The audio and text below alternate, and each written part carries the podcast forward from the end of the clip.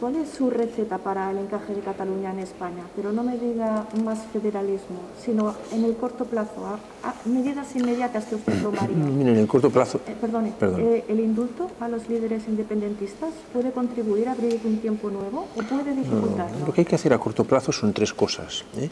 Proteger la salud y, por tanto, garantizar el- la buena implementación del plan de vacunación en Cataluña y reforzar el sistema sanitario. Dos, reactivar la economía. Yo ahí ya he explicado mis ideas, incluso he dicho quién se va a ocupar de ello. Eh, y tres, eh, eh, garantizar que nadie se quede atrás, desplegar un escudo social para todas aquellas personas que lo han pasado tan mal con esta crisis económica y social provocada por la pandemia, garantizar que se les ayuda y pueden rehacer sus vidas y sus proyectos económicos y sus, sus- sus proyectos vitales. ¿no? Eso es lo que hay que hacer. Luego, además, en política el principal instrumento es el diálogo, ¿no? Que es lo que nosotros practicamos, hemos practicado desde el Gobierno de España, practicaremos desde aquí para ver cómo podemos reencontrarnos los catalanes, en primer lugar con nosotros mismos.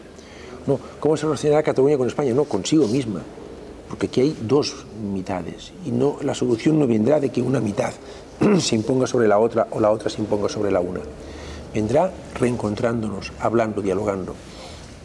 Y en relación a los eh, indultos, yo soy partidario del respeto siempre al Estado de Derecho, cómo nos hubiera ido de bien si lo hubiéramos respetado todos el Estado de Derecho, ¿no?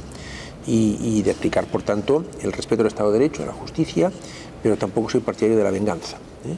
Y con eso creo que he dicho lo que tenía que decir al respecto.